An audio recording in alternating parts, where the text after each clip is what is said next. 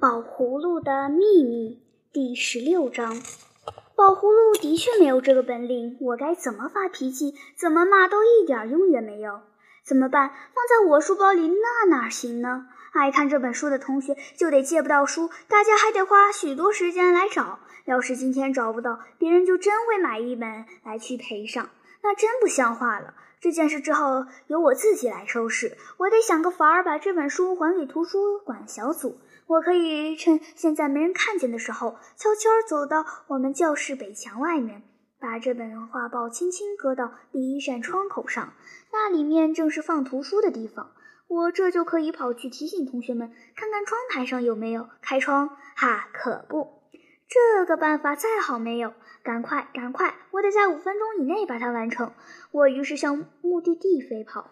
王宝！忽然后面有人喊，正是郑小灯。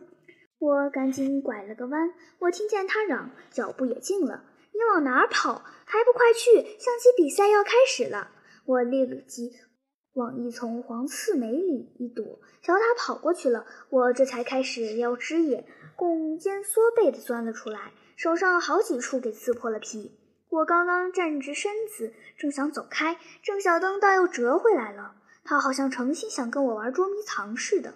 你干嘛呢，在这儿？他问。不干嘛。我马上又改口。口，我我出来有点事。什么事啊？呃，这会儿暂时不告诉你。什么？他一把攀住我的肩膀，使劲拽我走。他们都等着你呢，让我来找你的。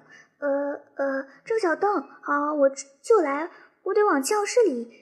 去一转，干嘛？我得，我得，我去把书包放下。郑小邓一手就来抢我的书包，我给你送去。不行，不行！我两手拼命抱住我的书包，紧紧捂在肚子上，一点也不放松。呃，爱。大概这时候我的样子太不平凡了，叫郑小灯吓了一跳。他对我睁大着眼睛愣了一会儿。怎么了？他轻轻地问我，摇摇头。肚子疼？他又轻轻地问我，这回顺便就点了点头。这下他可慌了，他又要搀扶我，又要死乞白赖地接过我的书包去。我赶紧弯下腰，更使劲地捂住肚子。哎呦，哎呦！找孙大夫去。不用，不用。郑小灯四面瞧瞧，想要找个同学来帮忙，却没有找着。可是郑小灯是一个很顽固的人，他说要找大夫就去找大夫，谁也不用想拦住他。他叫我在这里蹲一会儿，就往卫生室跑。这事情可更不好办了。我急得大声“哎呦哎呦”叫了起来：“别走，别走！郑小灯，你在这儿好些！”哎呦！郑小灯打回转了，焦急地守在我旁边。他这回不敢走开了，我也不敢动一动，仍保持着原来的姿势，只是把书包捂得更紧了一些。这可不好办。我合计着，我们两人这么着耗到。哪一天才算完呢？我就说我要喝水，要热的，我去倒。这才把郑小灯给支开了。等郑小灯拐了弯，我就立刻跳起来，好处置那本倒霉的书。我得赶快把它扔掉，随便扔到哪里，以后再说。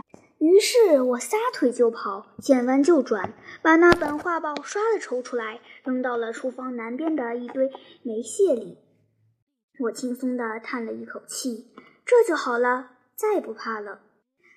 我逍遥自在地走开，这回郑小灯可就不缠住我了。我可以说：“咱们快回去，我没病了。”似乎还可以逗逗他。什么？谁肚子疼来着？王宝。后面有人喊我，我回头一瞧，大吃一惊，原来是孙大夫，我们的校医。我站住了，连忙报告：“报道，我我我没有什么。其实刚刚才是郑小灯，他太紧张了，太什么了？太……你说什么？什么紧张？怎么回事？怎么郑小灯刚才不是去卫生室去请您来的吗？哦，孙大夫，这可弄明白了，那准是错过了。”刚才我没在，是谁病了？不是，没什么，没什么，我没毛病。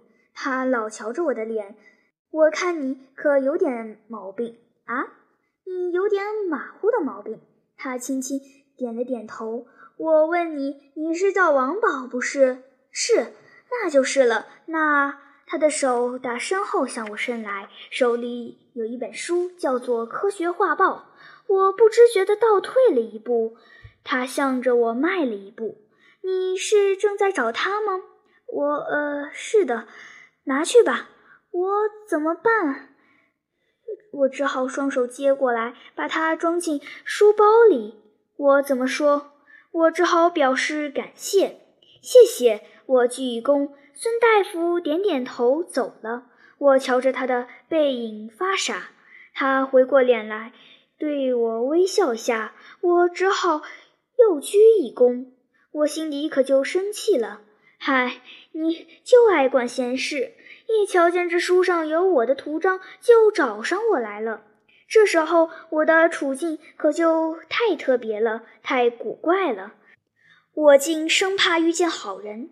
他们只要一关心我，一帮助我，就得给我添上许多要命的麻烦。郑小登这位好同学就这么着，瞧，那不是他来了？他手里端着一大杯热腾腾的开水，一本正经地往这边走来。我赶紧又回到原先的地方，蹲在那丛黄刺梅旁边，把书包紧紧捂着肚子。